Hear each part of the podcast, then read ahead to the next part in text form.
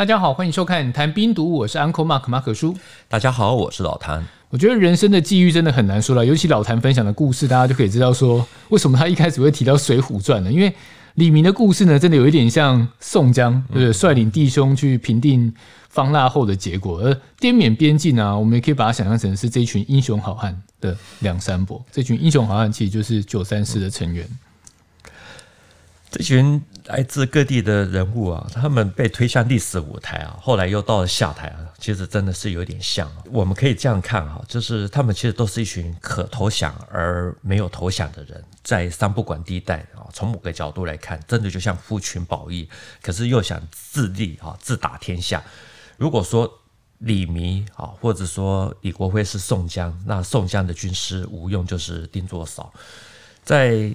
滇缅游击史话这本书里面呢，就丁作扫他就不断的提到说，要组百万的东南亚自由人民反共联军，好，要扶植克钦族啊，另外在啊这个比如说在成立萨尔温江联盟共和国啊，所以就坚决反对台北方面的撤军啊，这些话其实在那本书里面啊多到不胜枚举。他的言论甚至于激烈到他说台海永是孤立的。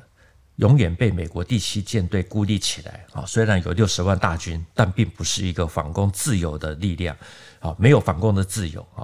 与主战场联络不上，联系发生不了作用啊！还说今天不管是谁家天下，只要不是共产的天下就好啊！谁能干就让谁去干。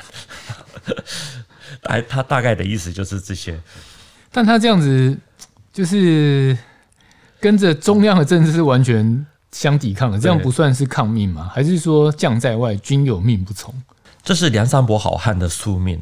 曾经在台北辅仁大学教书的记者啊，于恒教授，他在李明他们还没有撤离啊撤到台湾之前呢，他曾经用记者的身份到到过这个滇缅边区。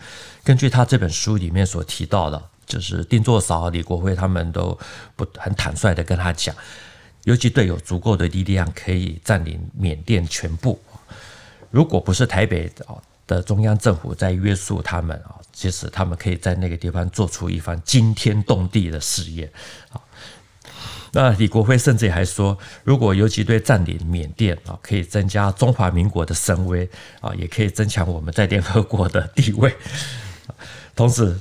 啊，如果扶持，比如说清中华民国的克钦族政府啊，掌握政权啊，那个又是一个亲华而且反共的政府，对泰国啊等还有越南等等的安全啊都是好的啊啊。然后呢，李国辉就是认为说，尤其对吃亏的地方就是他们是中国人，因为他们是以老第八军为骨干的部队啊，所以他们不得不听政府的话。讲到这里，想到一个小故事哦，我觉得老谭可能也有听过，就是说李明在一九五四年的年初有一次接受采访的时候，有澳洲记者问他说：“李先生，然后外面的人称你是云南王，那你什么时候打算打算什么时候回去昆明？”结果李明就笑笑说：“哈哈，云南王我当不了，要做缅甸王却易如反掌，嗯关键就看我想不想做。”这段话我不知道老谭怎么看呢？因为其实他讲的东西跟老谭前面那一段分享的故事其实是不谋而合的，那个脉络是。完全搭上的，我没有细查李弥啊，到底有没有讲过这个话？不过网络上有些文章是这样子说，有一本书《流浪金三角》也是有提到，虽然李弥也许有啊，也许没有，可是呢，有一点是很确定的，就是在缅缅北活动的李弥部队，连政府军交手后，好，他也觉得有这个机会控制整个缅甸啊，甚至于是东南亚，然后就回头北上。啊，打回大陆，甚至于是挥军苏联，所以云南反共救国军的歌词啊，它的未定稿里面呢，有一段就是“自由种子撒在滇西高原，革命力量壮大在蛮荒，吞吐河山，铁骑东征，扫荡中原”，好，等等等等。过顿河，直捣波罗的海边。我相信哈，蒋介石如果对李弥不放心哈，其实是不需要等到听到了说李弥讲的缅甸王，才觉得说哇，这个人要小心啊，我要防范啊。就是因为早在一九五零年代初哈，这个其其实军情局一开始就有派人到滇缅边区，他们就架设天线哦。我我听到的是，就是他们就使用摩斯电码，还有。两套不同的乱码方式哦，每天把最新的资讯啊，像那个位在台北连云街的中美联合办公室呈报，因为非常的机密哦，所有的这个文件呢，就是马上就及时销毁啊，所以不管怎么样，我相信蒋介石对游击队的核心啊说些什么，好脑袋在想什么，应该通通都有所掌握。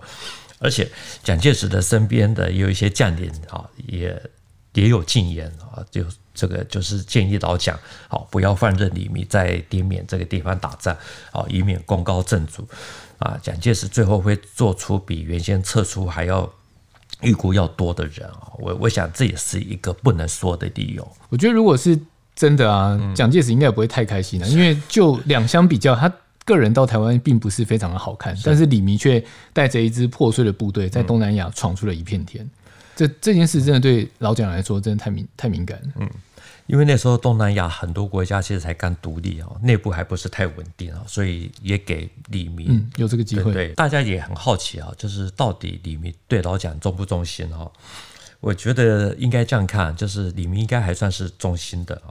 丁左少有一篇文章提到，在大陆要丢官全部之啊，就全部丢官之前呢，也就是在一九四九年的十二月底，啊，李弥召集了仅存的部队啊，就讲话。他说：“我李弥在当连长的时候，就坚决在总统领导之下从事反共。好，叭叭叭叭的啊，现在。”我们更要坚决的在总统领导之下反共到底。我李弥是一条狗，好，是一条政府的狗、主义的狗、国家民主的狗、总统的狗。无论如何，啊，在什么样的环境，我这条狗决定为政府、为主义、为国家、为民族、为领袖奋斗到底。如果讲这句话，我们去想象他的那个场景，其实就知道他真的是非常的愤慨，而且真的很忠心。对。所以有些人会对李弥，比如说从徐蚌会战逃出哈，会有些质疑啊，甚至于嘲笑。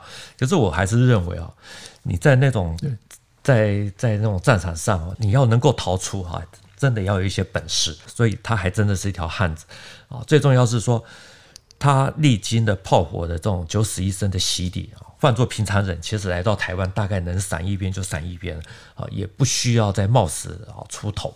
可是他来到台湾啊，国防部没钱，他还主动的把自己是那么那个时候是一笔巨款哦，还愿意掏出来去帮助当时听过他讲讲话的这些官兵啊，我觉得啊，这些官兵也算没有跟错的人。从老谭分享的故事来看呢，李迷是很霸气、很豪爽，所以会觉得他有那种大哥的气势哦，梁山伯的大哥。这样说来也难怪他会对博洋的抑郁那书里面提到的东西非常的生气，因为根本把他抹黑到一个境界。那既然讲到博洋啊，老谭一开始有提到那个手枪对决机关枪那个吃吃庆记的那个东西，故事到底是怎样？我是听一位清华大学退休教授徐统教授说的，他的父母亲呢来到台湾的时候呢，其实是带了一些书啊，所以家中往来也算无白丁。好，文心书店的萧梦能、好博洋啊等等，都有去他家借过书啊，做过客。好，这真的不是乱讲，因为他到现在为止都还保留了这些借书的的借据。他说，有天换血回家的时候呢，看到家里有访客，好柏杨也在场，那几个大人就在讲起这一段。然后后来他听着听着啊，就听到了李弥说：“我拿手枪打他。”郭仪东说：“你拿机关枪来打我，我还是要写。”就这两句话。好，我们刚刚看到的是老谭弄来的独家访问、独家画面哦。我觉得你要说是真的或者假的，我我我没有办法做评论了，嗯嗯，因为两岸两造双方其实都已经不在人世了。我们能做呢，就是透过节目带给大家不同的面向，然后用更多元的角度去看这段历史，去看这些人物。非常谢谢老谭带来这么精彩的内容。这一集的节目就到这边。谭兵读武，新闻与历史的汇流处，军事是故事的主战场，只取一瓢饮，结合军事历史跟人文的节目，喜欢的话赶快订阅我们的频道，也欢迎在底下留言。再次谢谢老谭，谢谢大家，我们下次见，拜拜，拜拜。